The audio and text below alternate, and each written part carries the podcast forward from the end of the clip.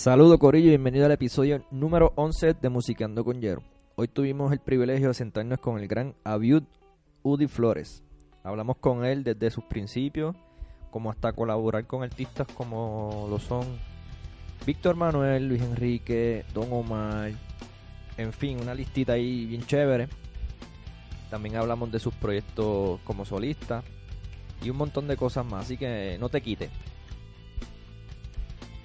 Aprovechando esta oportunidad de cualquier sugerencia o pregunta, me pueden tirar a través de Jerionel Base TV en Facebook y ahí me consiguen. También quiero hacer una salvedad y es que estos episodios se pueden oír en la aplicación podcast en iPhone y si no tienes iPhone pues puedes ir a iBox.com y ahí escuchar los, los episodios en forma de audio y así no tienes que estar viendo YouTube en el carro y puedes causar un accidente. Así que eso yo no lo quiero tampoco. Así que para que tengan opciones de escucharlos y verlos, pues ya saben dónde está. Así que un abrazo.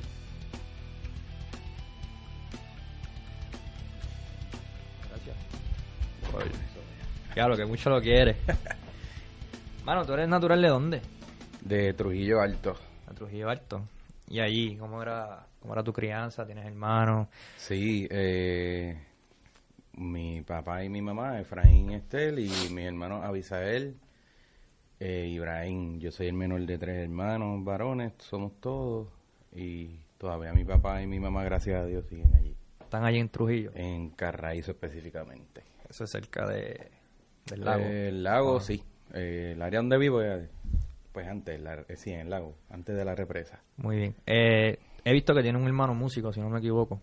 Eh, si no mi familia, para hacer la, historia larga corta, eh, hay bastantes músicos eh, dedicados y no dedicados, pero la vena musical está ahí como muchas de las familias y de la historia de los músicos de, de aquí, este nos criamos en la iglesia y pues ahí salieron demasiados músicos.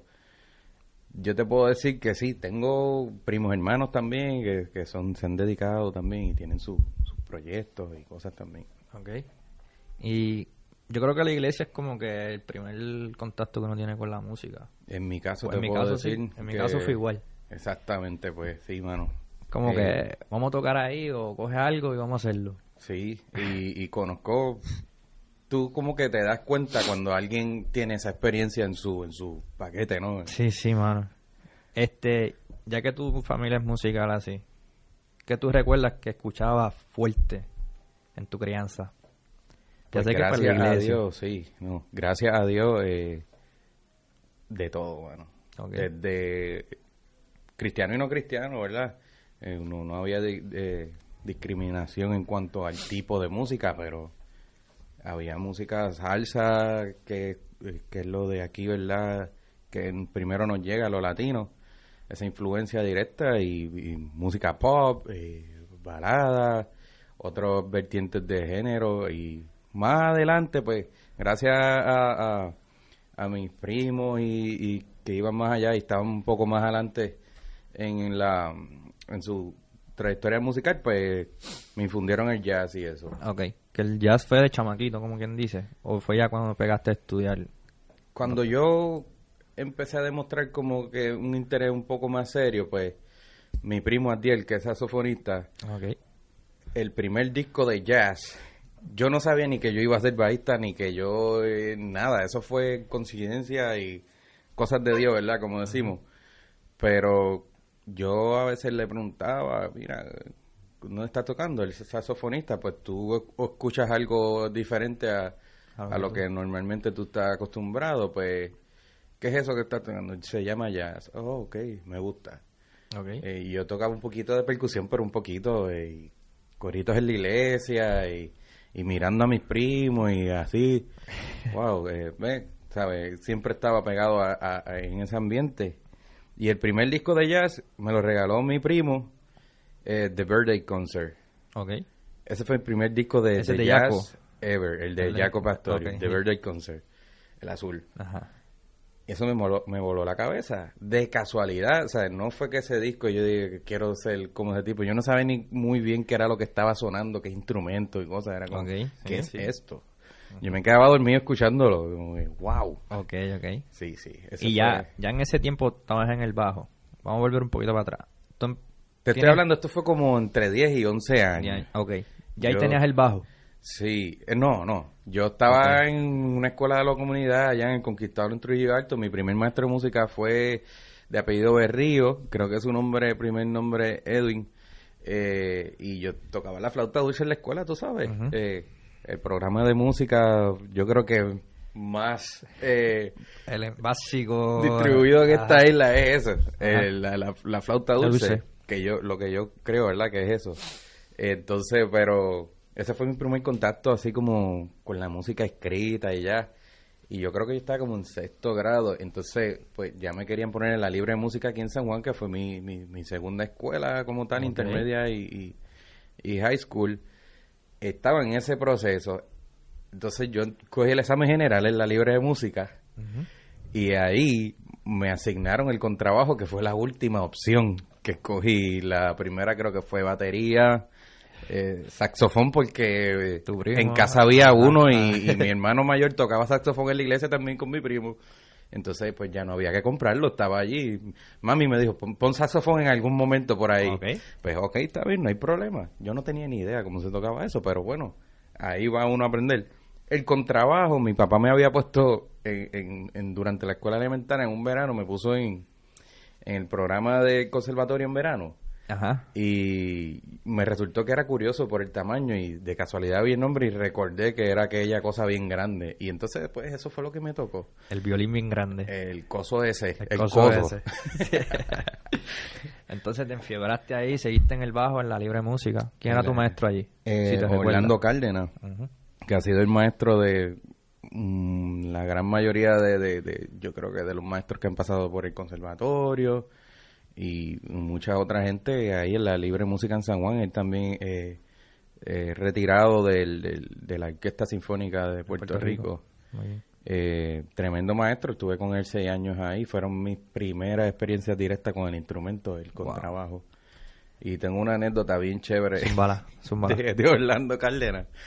Eh, mi papá un día me llevó a una tienda de música y me dijo, pues vamos a comprarte un bajo, pero yo cogí un bajo eléctrico y en la escuela estaba en contrabajo, ¿verdad? Claro.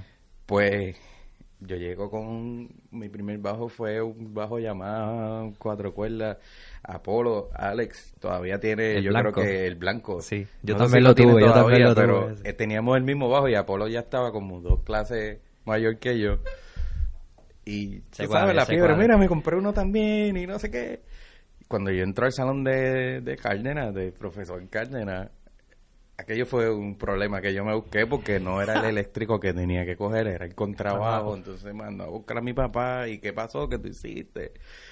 Hoy en día nos reímos en ese momento y yo pensaba que había hecho algo malo, tú sabes. Pero después, con el tiempo lo entendí que quería que cogiéramos los fundamentos del contrabajo y después si uno, pues, elegía, ¿no? Pues, el contrabajo. Pero sí, eso, eso pasó, eso pasó. Pero como quiera seguimos con el contrabajo y los dos bajos a la vez, eh, llevando lo de un instrumento al otro. En mi caso fue del contrabajo al eléctrico. ¿Y cómo, te, cómo fue ese proceso? Fue bien ¿Se te hizo fácil o se te hizo...? Pues mira, yo no, yo no pensaba en el momento que era lo que yo estaba haciendo, para serte honesto. Porque en la escuela pues yo tocaba contrabajo eh, con, con, ¿verdad? con enseñanza clásica. Ajá. Y luego en la iglesia yo tocaba el bajo eléctrico con mis primos y eran, te, para serte honesto, era más oído que otra cosa. Eh, y de ahí, pues entonces, yo relacionaba lo, lo, que iba aprendiendo en el contrabajo, pues trataba de emularlo en el bajo eléctrico. Y así por el estilo, iban, iban evolucionando eso. Como, como el contrabajo tiene una otra técnica, lo que es el bajo eléctrico, ¿no se te hizo chabón que si no usaras el tercer dedo, tú sabes que te ponen piqui con esa técnica? Pues mira, o eh, tú no sé, porque... ¿No fue natural? Podría decir ni, ni, lo pensaste. sí, porque no estaba pensando en eso. A veces, pues, eso del tercer dedo y el cuarto dedo, ¿verdad? Por el método que se utiliza mayormente, que, es el Simandel, pues como que en el contrabajo o me llevaba cosas del eléctrico o viceversa. Ok. Y pues nunca presté mucha atención cuando yo tocaba el eléctrico a cómo era que lo tenía que tocar y nunca cogí hasta buen tiempo después y me senté con un maestro de bajo eléctrico. Ah, ok. So, siempre, sí, en el contrabajo, pues me mantenía dentro de la técnica, claro, con la corrección del profesor claro. siempre. Después de ahí brincas al conservatorio. Exacto. Y desde el principio fue jazz. Sí, ahí me busqué otro problema con, con el profesor Cárdenas, que le mando saludos. Yo lo aprecio mucho, él, lo sabe, él lo sabe, hay mucho aprecio. Eh, pero sí, el maestro Cárdenas quería que yo estudiara, que siguiera con el contrabajo clásico y, y, ¿verdad?, de solista. Pero en ese momento pues había algo nuevo y siempre, como te decía ahorita, esa, esa intriga con el jazz y esa cosa rara, como pensaba yo en aquel entonces, pues seguía por el lado y no solamente con el jazz, sino con otro estilo, porque también en la libre tuve la libre música tuve la oportunidad de, de, en otros conjuntos, okay. eh, ensemble, pues tocar el bajo eléctrico como lo fue el Danceman con el profesor García y, y ahí pues tuve oportunidad de tocar muchos ritmos de aquí, desde bolero, salsa y, cosas así. Eso lo hacías con el eléctrico. Con el eléctrico, pero de nuevo, todo esto era lo que yo entendía cómo se tocaba y porque no tenía una clase particular y, formal de bajo eléctrico como tal. Sí, te entiendo. Mano, ¿y alguna bajista que, te inspire, que, tú le escuches y te vuela la mente? Bueno, dijiste ya Yaku. Sí, bueno, ese fue el primer como... como primer contacto que tuviste. Ya, yo creo que así para todo el mundo es una referencia directa, ¿verdad? Y, como, como suena ese cliché que el, el instrumento es antes y después de él. Pero aparte de él, en, eh, tu pregunta es más en contrabajo o bajo En el que tú quieras.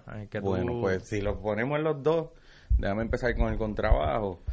Eh, en, el, en, el, mundo clásico, Zimmerman, las pocas grabaciones que uno puede escuchar aquí, eh, tú puedes ir al conservatorio y, conseguir dos o tres, eh, o si no, interpretaciones de bajistas de hoy, de, obras de él, me, me, vuela la cabeza porque el instrumento, como uno está acostumbrado a escucharlo en acompañamiento, pues cuando suena en una pieza como solista suena bien bonito y bien bello cuando la interpretación es correcta.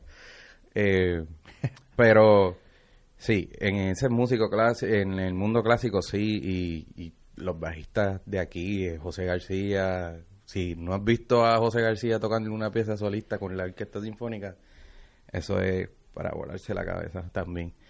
Pero en el mundo del jazz, mi primer contacto cuando ya entré al conservatorio, que me presentaron ese mundo así, pues fue Paul Chambers, que eh, eh, yo creo que para transcribir era, era lo, más básico, pero no porque sea básico, es que era o más fácil, o, pero es que es la referencia obligatoria. Y en la historia está ahí, eso no se puede borrar. Y los solos de él y todo esa, ese recurso de armonía que, que él desde Paul Chambers, que, que ese jazz tradicional allá con Miles Davis y, ese disco Kind of Blue, hasta, gracias a Dios que yo creo que tú también tuviste el privilegio de estudiar con Eddie Gómez. Claro. Y verlo tocar en vivo es, una experiencia y una bendición única, es un privilegio mundial. Una leyenda viviente. Eh, cuando uno está allá afuera y le cuentas a otros músicos también, como que sí, no, yo cogí una clase una vez al con Eddie Gómez. O sea, es una leyenda viviente, es un privilegio que, sí, es un privilegio. nosotros tuvimos aquí. Y pues eh, Stanley Clark en los dos bajos también. Eso ya, pues de jazzista. También depende del estilo, tú sabes. Y gente que toca mucho estilo, como Anthony Jackson en el bajo eléctrico también. Eso para mí eh, tiene que estar en mi librería. Bajistas de aquí también de que, aquí, que han grabado. Yo tengo una lista como de 15 bajistas ahí. Me recuerdo, eh, bueno, lo voy a, de lo que recuerdo en mi mente que yo iba escuchando y después uno podía buscar en los créditos antes Ajá, sí, el, disco me recuerdo haber escuchado grabaciones con el maestro Elías Serpa y verlo en vivo porque él, él es amigo de la familia también eh, saludos Elías sí saludos eh, verlo en vivo tocar distintos estilos, desde salsa con DLG y, o escucharlo en videos también, eh, reggae o música pop. Eh, eh, a mí era como que yo quisiera hacer eso algún día, poder lograr eso. hay, hay un bajista también que yo lo veía desde chamaquito, así cuando empecé en el bajo, que se llama Arturo, Arturito. Eh, qué pelota de sonido, ¿verdad? Y, tremenda persona también. Eh, llegué a ver en vivo también a Ricardo Lugo, me volvió la cabeza porque esto fue una vez. Yo no sé si él se va a recordar, pero yo estaba con un grupo de la Libre de Música en el Jazz Band, que ya lo mencioné, y vamos a tocar frente al museo aquí en Santurce eh, pues lo que nosotros tocábamos, que era un poco de salsa, hasta yo creo que un merenguito, un bolero. Sí, sí. Y ahí había un sinnúmero de gente que hoy en día han hecho sus carreras también, como Anthony García. Él tocaba la conga, que es cantante del Gran Combo. Sí, claro. Y también cantaba eh, Manolito. Sí, sí. Eh, toda esta gente, eso era la misma trulla. el corillo. Antes de nosotros, no recuerdo el cantante de salsa que estaba tocando, pero recuerdo que estaba Ricardo Lugo tocando el Baby Bass. Ok. Y yo, wow Wow, me recuerdo también haberlo escuchado un disco de música cristiana, pero de salsa, de un grupo que se eran dos cantantes, hermanos, que se llamaban David y Abraham. David y Abraham, claro. La salsa y el merengue que, se grababan, bueno, ellos ellos usaban gente nice y gente chévere. Y yo chequeaba los discos, oh, Ricardo Lugo, ¿quién es ese? Cuando estoy ahí en, e, ese día en Dance oh, a ver, ese Ricardo Lugo. Wow, hay, hay que mirarlo. Yo me quedé así, pero directamente concentrado mirando a él. Luego había otra tarima más adelante y él estaba con el eléctrico tocando jazz. Y dije, pero ¿cómo entonces? O sea, uno puede hacer eso. Eh, si él puede, yo puedo. Eso de los sellos musicales también, pues... Eso es malo. Es, un mal. Es, un mal, exacto. Que uno tiene que tener cuidado con eso. Pero gente así, local, eh, luego conocí las dichas que uno, ¿verdad? Que la vida le da a uno personalmente a Junior Izarri también. Ok, sí. Sí, son duracos. Junior Izarri. ¿Qué podría decir? Sammy Morales, eh, pude ver a Iggy Sierra también. Y si uno se pone a mencionar de bajistas de aquí, bendito El mismo maestro nosotros, Gabriel. por favor. Sí, sí. Tú sabes aquí, qué clase hay mucha tela para cortar en, cuestión de bajistas. A Ramón Vázquez también lo pude ver en varias ocasiones. Ir a San Juan y verlo tocando. Eh, para mí esos fueron momentos bonitos y, y referencias y influencias directas para mí personal. Claro. No solamente como músico, pero hablar con ellos y crecer como persona, tú sabes, como que wow, qué, nice conocer. Mano, ¿y alguna vez transcribiste a esa gente? ¿O, o solo le diste oído y veía, los admiraba por eso? No, yo tuve que sí, estudiar lo que hizo este hombre ahí, ¿sabes? No necesariamente de discos, pero videos que uno podía encontrar en la internet más tarde cuando llegó esa tecnología y o grabaciones, era como que qué fue lo que hizo este hombre ahí, porque eh, tú sabes, cuando hay una frase o algo que te vuela la cabeza, tú, yo, ¿Qué pasó ahí? saber qué fue, cómo fue eso. Muy bien. O preguntarle directamente también. Claro. Aviu. Cuéntame alguna rutina práctica que tú utilizabas en tus tiempos de estudio. Yo sé que todavía estás practicando full porque te he visto en un par de videitos, pero alguna sí que nos puedas decir. Pues mira, eh, hablando de la rutina de práctica, yo tuve un gran problema eh, que tuve que resolver en mis años de estudiante y la disciplina. Y le doy gracias a Gabriel Rodríguez específicamente, que de hecho me lo encontré hace día y, y, después pasamos ¿verdad? a tener una amistad, pero como maestro me ayudó mucho él a crear esa disciplina. Okay. Eh, pues la rutina básicamente eran los modos y qué salía de los modos. Luego Gabriel sacó un método, no sé si te recuerdas de ese método. ¿Cuál? Eh, que él lo usaba en las clases. Que tenía escala. los modos, ajá, exacto, de la escala. Y las aplicaciones. Nada más eso ahí, se te va una vida completa. Pero trataba de, de, seguir los consejos de, de ser bien literal y escribir en un papel de tal hora o tanto tiempo dedicarle a esto o a otro. Desde las escalas, eh, tanto tiempo para transcribir, tanto tiempo para escuchar música, para simplemente tocar y ser creativo y ahí tú desarrollas pues, otras cosas. Pues eso me ayudó mucho a organizarlo, porque realmente a veces uno coge el instrumento, ¿verdad? Y lo que empieza a tocar, y no Claro. Pero eso era, eso era lo que yo hacía con el material que, me daban en mis años de estudio o lo que me requerían para la clase. Cuando tenía tiempo libre, pues entonces iba más allá, otras cosas también. A la par de que yo estaba, aunque estaba en el departamento de jazz y sí teníamos ese, esa, ese requerimiento de tocar jazz y música afrocaribeña, pues yo seguía yendo a la iglesia y el, la iglesia me dio fiebre de, del gospel eh, contemporáneo. Eso mismo te iba a preguntar. Y, y, yo lo escuchaba y lo tocaba también. entonces eso era lo que hacía en mi tiempo libre. O sea, tú, tú aplicabas lo que el maestro Gabriel en tu rutina de práctica y en tu hora libre así, pues gospel. Full. Que es una esquina dura. Sí. El gospel. ¿Qué bajista de en gospel? Estaba Fred, ¿cómo es que se llama? Fred Hammond es una... Ese es una bestia. Sí, y como cantante también. Yo recuerdo, recuerdo estando... Esto, esto fue eh, más tarde, ¿verdad? Como estudiante, pero eh, tomando el curso de historia del jazz con el profesor Elías, pues... Eh, yo no sé si era que estábamos hablando de, los estilos, si, si mal no recuerdo, pero él puso un video de, de Fred Hammond. Él trajo un VHS y lo puso ahí y yo dije, ¡ya rayo! Porque el gospel que yo estaba escuchando en ese momento era más moderno. Y, y, el gospel en sí tiene sus vertientes, ¿verdad? Que, que se, se derivan, ¿verdad? de gospel tradicional y hasta lo que se puede escuchar hoy en día. Okay. Eh, actualmente no estoy haciendo mucho eh, gospel, en, mi listening. Sí, si lo puedo tocar y me pues, sí, pues ya lo trabajo, pues, internalizado, exacto. Pero sí va de la mano con lo que estaba haciendo también. Eh, Fred Hammond, eh, Terrence Palmer fue el primer bajista de gospel que yo escuché como tal. Fred Hammond me, me vino a la mente un poco después. Pero eh, Justin Reigns, en el mismo grupo que escuché de Terrence Palmer también. Y también tuve la oportunidad de ir a varias conferencias okay. y, y, ver de estos músicos en vivo también. Eh, yo he escuchado mucha esa música y ellos utilizan mucho lo que son los licks. Sí. Y yo te he visto que tú tocas mucho así, mucho. Tú eres de los bajistas que son atrevidos. O sea, puedo ponerle ese nombre porque hay mucho, te puedo decir, te gusta slapear, te gusta hacer muchos licks.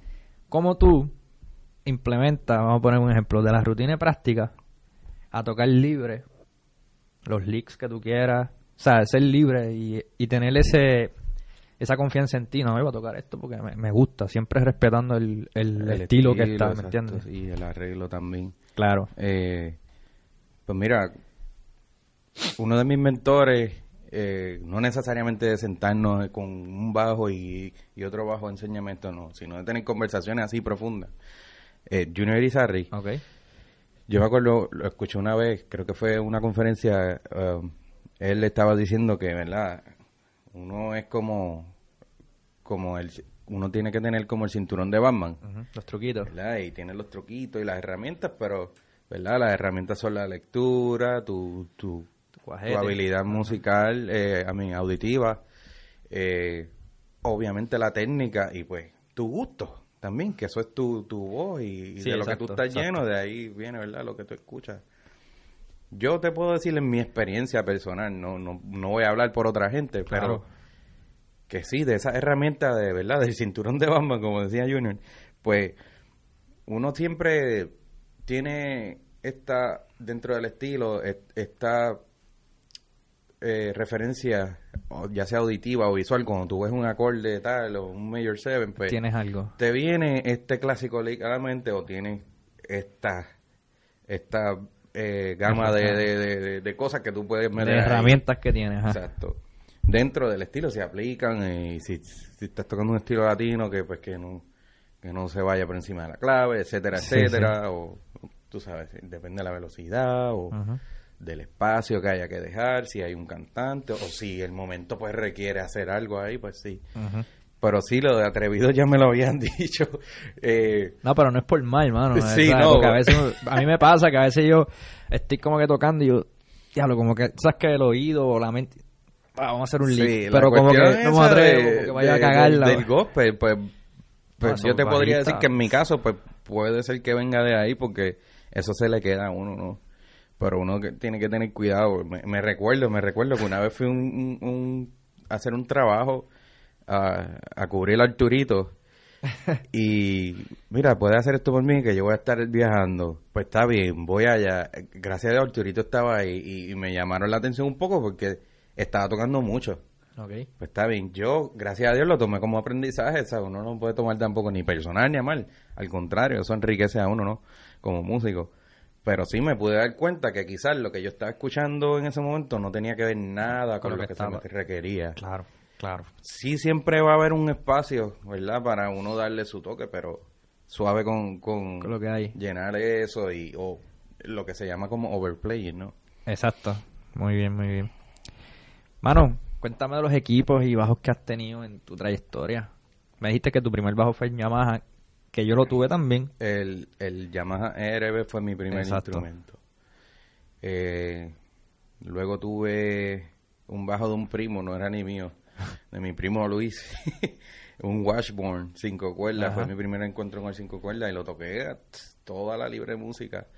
Eh, luego um, tuve un, bueno, después tuve como un Biscayne de eso, un Biscayne. Un Biscayne, sí, una marca. esa es la marca, ahora el modelo, no me acuerdo. Sí, hay una marca de Biscayne, sí, Mira, Jerry, ese bajo costaba 200 dólares, pero sonaba brutal. eh, tuve que salir de él, pero después mi papá me compró mi primer instrumento profesional cuando yo decidí entonces eh, pues irme ya en serio al conservatorio. Bueno, yo no, eso es otra historia ahí. Yo no lo decidí, fue, son cosas de Dios de nuevo. Pero sí, cuando ya me matriculé eso, pues el, el, el BTV, que es como el que tú tienes, pero la, eh, la, línea Prestige, creo que es que se llama, de la Ibanez. Ese ha sido mi bajo, que aún lo conservo por más de 10 años. Y pues ahora, hoy en día, pues tengo un, un bajo Mockeroy, cinco cuerdas también Después me compré un BTV 6 cuerdas, me compré el sencillo, el Prestige. Y sí, hice cositas, pero eh, eh, eh, ya estaba demasiado acostumbrado al... También te compraste un Fender, ¿verdad? Deluxe. Oh, sí. Tuve el, American Deluxe. ¿Qué tal? Tremendo bajo. Lo usaba más para grabaciones y en vivo dependiendo del, del estilo que iba a tocar. Pero casi siempre andaba con el Ibanez. Terminaba con, el, con el Ibanez para todos lados como que se amoldaba bien a mí también. y te gusta la comodidad y toda la cuestión. Eh, para la mano, pues ya que uno va cambiando de, del contrabajo también al eléctrico, pues se me hacía un poco fácil porque no, no tenía las cuerdas tan pegadas. Ok, ok. Ahora a mí personalmente se me hacía un poco más, más fácil. Aparte que el sonido, pues, tenía tiene tremendo sonido ese instrumento. Hoy, en día, pues, en otro bajo más cómodo también y ahí estoy experimentando también. Siempre es bueno tener sonido, eh, disponibilidad. claro. El momento de, grabar o trabajo. ¿Hay amplificadores? ¿Qué me puedes decir? Amplificadores he usado mucho. De que yo tenga, yo tengo ahora mismo en mi casa un TC Electronic. Acá cuando vivía en Puerto Rico tenía un TC Electronic también. Tuve Galen Kruger y he usado de todo un poco. Me gusta mucho, eh, ¿verdad? Para mi gusto, los Galen Krugers porque eh, creo que es bastante flat en cuestión de lo que sale de la bocina. Ok. Si tienes esa Cuando misma... flat, eh, te estás refiriendo a medias con bajo. Al, EQ, ¿verdad? Al ecualizador que tú lo puedes poner flat y va a sonar a tu ah, instrumento. Okay. No, va a, darle colores. Ok, te entiendo.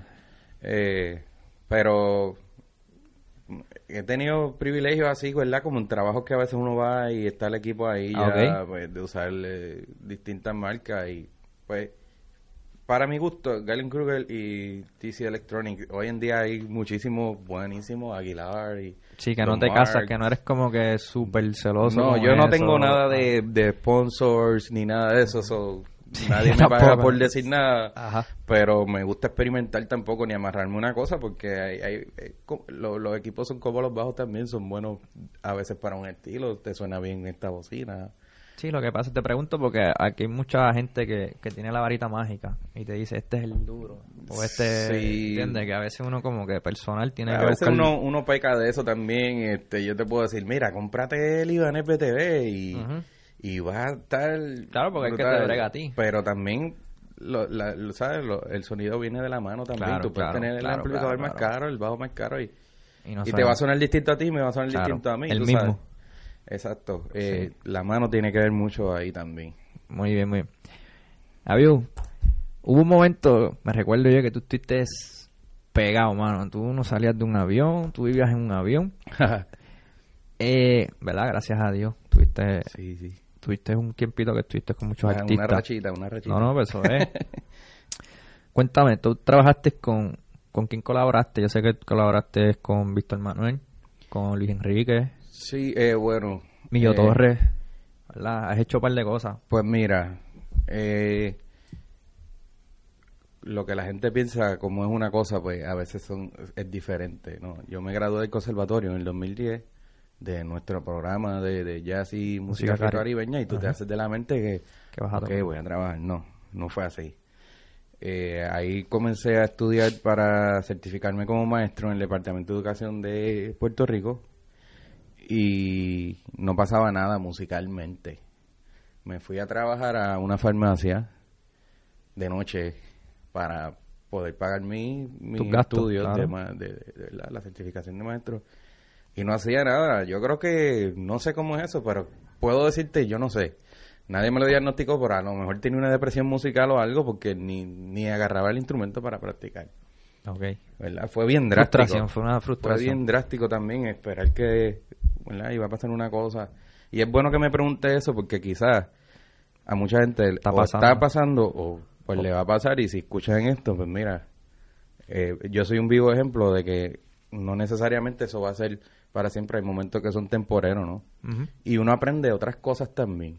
A veces uno está haciendo música todo el tiempo, todo el tiempo, y tú crees que la gente te entiende, pero hay gente que no entiende nada de lo que nosotros hacemos y es bueno entenderlos a ellos también. De hecho, a veces esa gente son el público de nosotros, nuestros consumidores de nuestro producto y uno tiene que saber qué le gusta a la gente, qué piensa la gente también, cómo vive la gente, qué ellos oyen, qué, qué le gusta, qué le molesta, tú sabes. Sí, sí, sí. Eh, pues fueron como dos largos años. Yo me gradué en, sí, como a final del 2011. Ah, pues fue que me llamó Arturito para hacer ese, ese trabajo con, con este cantante cristiano, para cubrirlo. ¿Con cuál fue ese? Con Abraham. Abraham.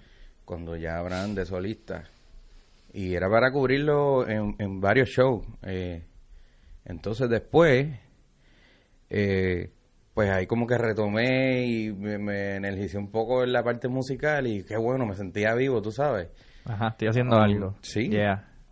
Eh, fue bien bueno y, después me recomendó para otros trabajos, ahí empecé a tocar reggaetón y a viajar un poco más, pero todavía seguía estudiando y, trabajando más, más viajando de vez en cuando eh, con, con, varios cantantes de estos de reggaetón que también tuve que aprender cómo se tocaba ese estilo. Después hice un show de televisión, la banda del show de televisión que se llamaba Idol, Puerto Rico. Ah, ok.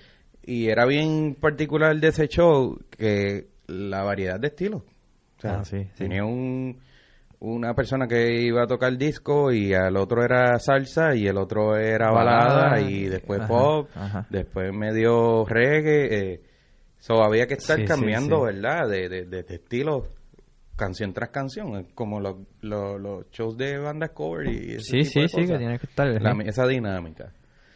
Pues tenía que prestar atención a eso. Y fue un, fue un, buena, un buen comeback para mí también, hacer irme por ahí, porque me puse al día en, en, eso otra vez, eh, retomar la, la lectura, entonces también trabajé en ese momento, a, ayudé a Iturbide, que estaba aquí viviendo con su proyecto. Eh, hicimos grabaciones, eh, presentaciones en vivo.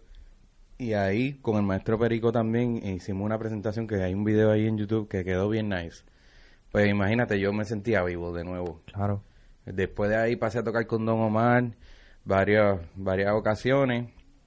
Eh, pues lo chévere de, ese show era que pues podía ir a países que yo no pensé que iba a ir, quizás más de una vez, ¿verdad? El mismo lugar. Y también el, el, el, show en sí pues era, era eh, algo nice porque eh, pues no era reggaetón solamente, habían canciones latinas, bachata y estilos así, tú sabes, y sus vientos y cosas así. Después pues paré de hacer eso, entonces me mantuve haciendo también a la misma vez colaboraciones y, sustituyendo a otros bajistas aquí. Cuando Junior no podía ir a Yerba Buena con Humberto, pues Ibas tú. yo iba o a algunos shows también. Sí, que eso, exposición, te, te abrió muchas puertas. eh. Sí, y pues, estar listo, tú Y- sabes. Exacto, estás ready. Sí, eh, para lo que sea, porque un día Sí. podía ser jazz, otro día reggaetón, otro día merengue. Fue un buen tiempo que me Muy tocó, bien. gracias a Dios, Muy bien. ¿verdad? Que, que pude hacerlo, pero la clave, creo que tuvimos una conversación una vez, Sí, bueno, hemos estar ahorita. ready y, y ser un poco arriesgado. Si tú sabes que pues tienes las herramientas, hablando del cinturón otra vez,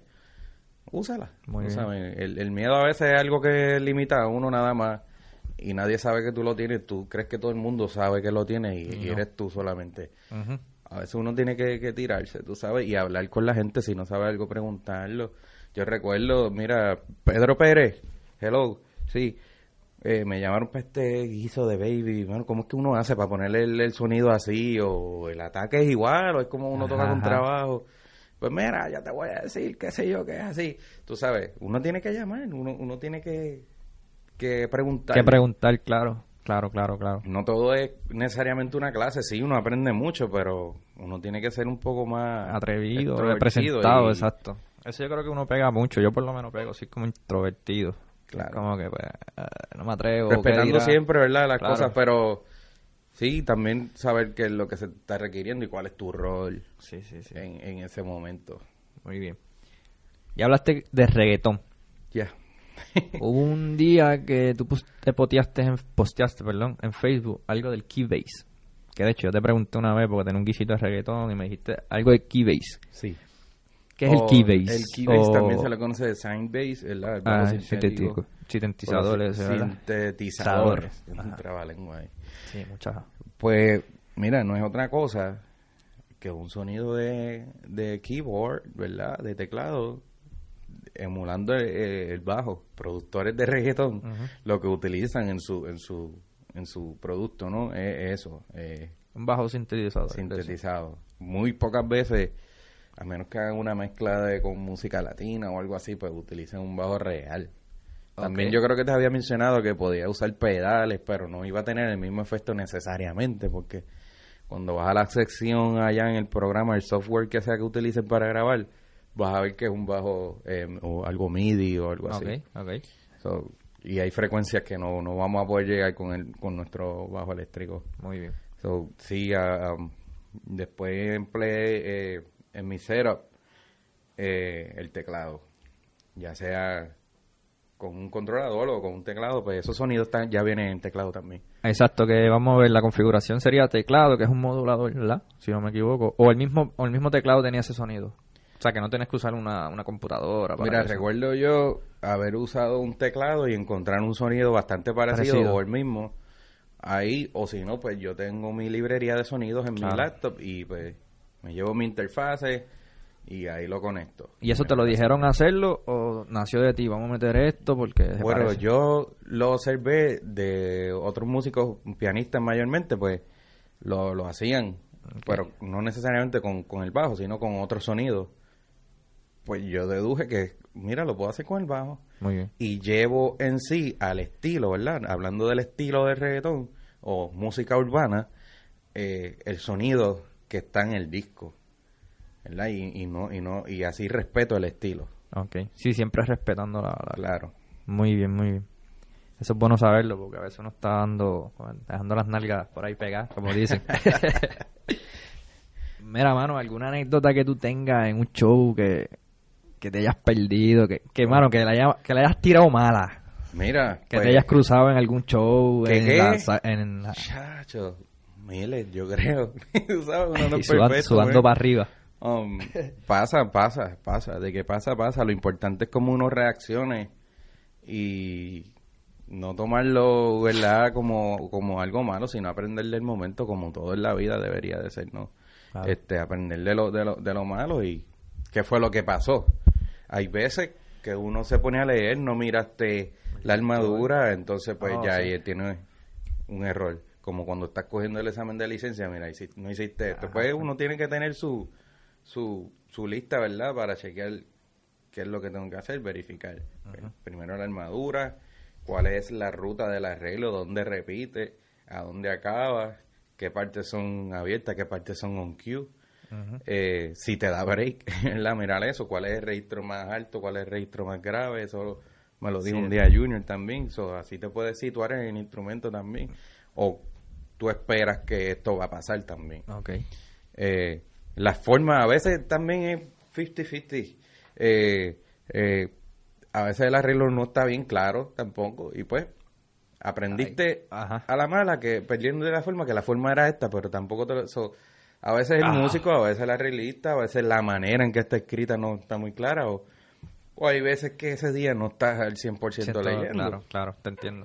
y como músico, hay músicos que, que leen cualquier cosa bien y no fallan y, y, están ahí, todos los días están al 100. Yo no me considero así, pero, pero pues esas cosas pasan también. Mira, mano, tú, tú grabaste un temita con Luis Enrique, ¿verdad? Eh, sí. ¿Eso es de Cuco? El arreglo es del maestro Cuco Peña. Yo lo escuché. y tenía mucho... ¿Tú practicas esa cuestión de lo que es slap o el thumb con clave o no? Honestamente. hubo un tiempo que lo, lo estudié por encima. Este concepto de Rubén Rodríguez, de oh, Elben Pérez, tú sabes que es como más eh, el mismo Cueva Sí, e, ellos son los maestros. ¿Lo llegaste a practicar o sale natural porque ya tu ejecución? Más bien mi influencia fue auditiva, escuchando a Rubén Rodríguez, Cueva eh, específicamente ellos dos. Eh, de ahí, de ahí, de ahí es que viene esa influencia para mí. eh, y sí, tiene, tiene un poco, ese arreglo que yo recuerde tiene un poco de, eso. Por eso. Eh, pero me, me, mantuve, recuerdo ese día, nunca lo voy a olvidar, eh, allí en el estudio del maestro. y Yo tuve que hacer como cuatro takes. Wow. Hablando de esto del overplaying. El primero, yo metí todo, acordes y cosas, y, ah, y esto aquí. Estaba chévere. El maestro mío, eso está nice. Pero eh, yo escribí esto aquí, ¿sabes? Si puedes tocar un poco más lo que está en el papel, eh, te lo agradecería. Sí, en este espacio, mira aquí puedes meter esas cositas, pero suave. ok, ok. Entonces ya uno entiende, ¿verdad? Son experiencias, ¿no? De aprendizaje para uno. Y, ahí pues salió ese, ese take. Fue, yo creo que el último que controlándome yo mismo en, esos momentos de nuevo. Si escuchas mucha mucha música así, se te va a pegar y si eso estás pendiente, eso es lo que va a tirar. Eso es lo que vas a tocar, tú sabes. Muy bien, muy bien. Mano, teniendo ese momento de muchos guisos, ¿verdad? Mucho trabajo, gracias a Dios.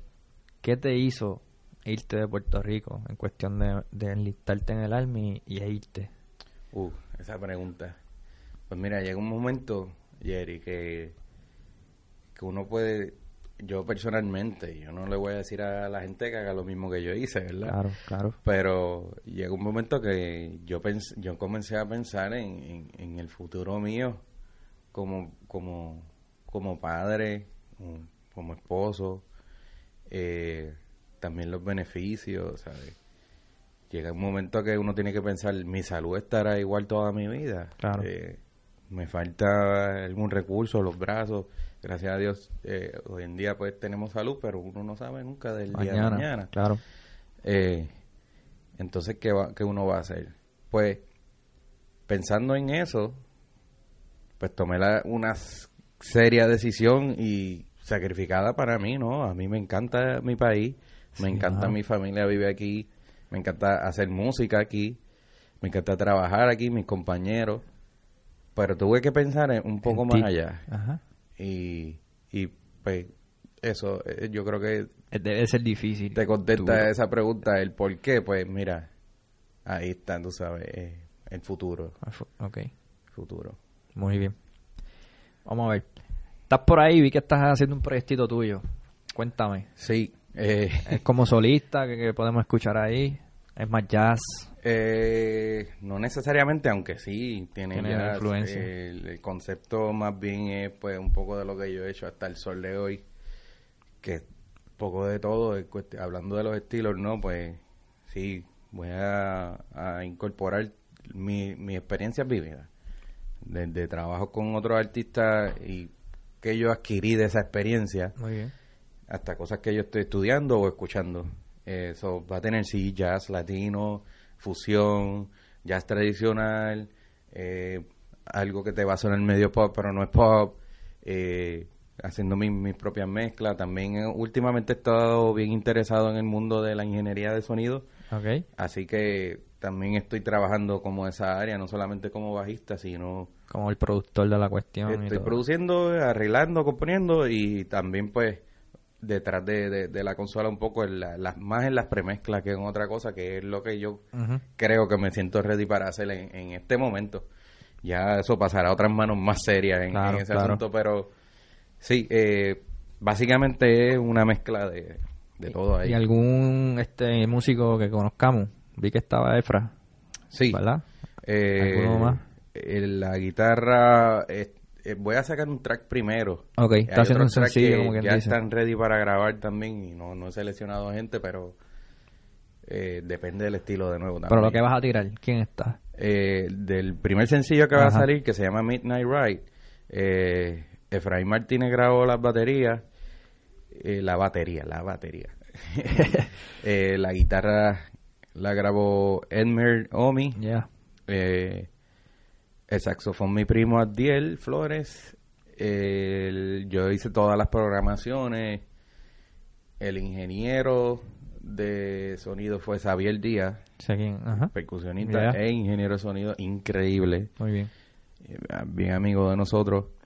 Y ahí vamos, yo estoy haciendo la premezcla y la masterización será ya... Sí, otras manos ahí. Otras manos para darle un sonido distinto, ¿verdad? Lo que uno está acostumbrado eh, a, escuchar aquí también. Me gusta escucharle otra otras cosas, no necesariamente Estados Unidos, hay otras cosas pasando afuera de la burbuja. claro, muy bien.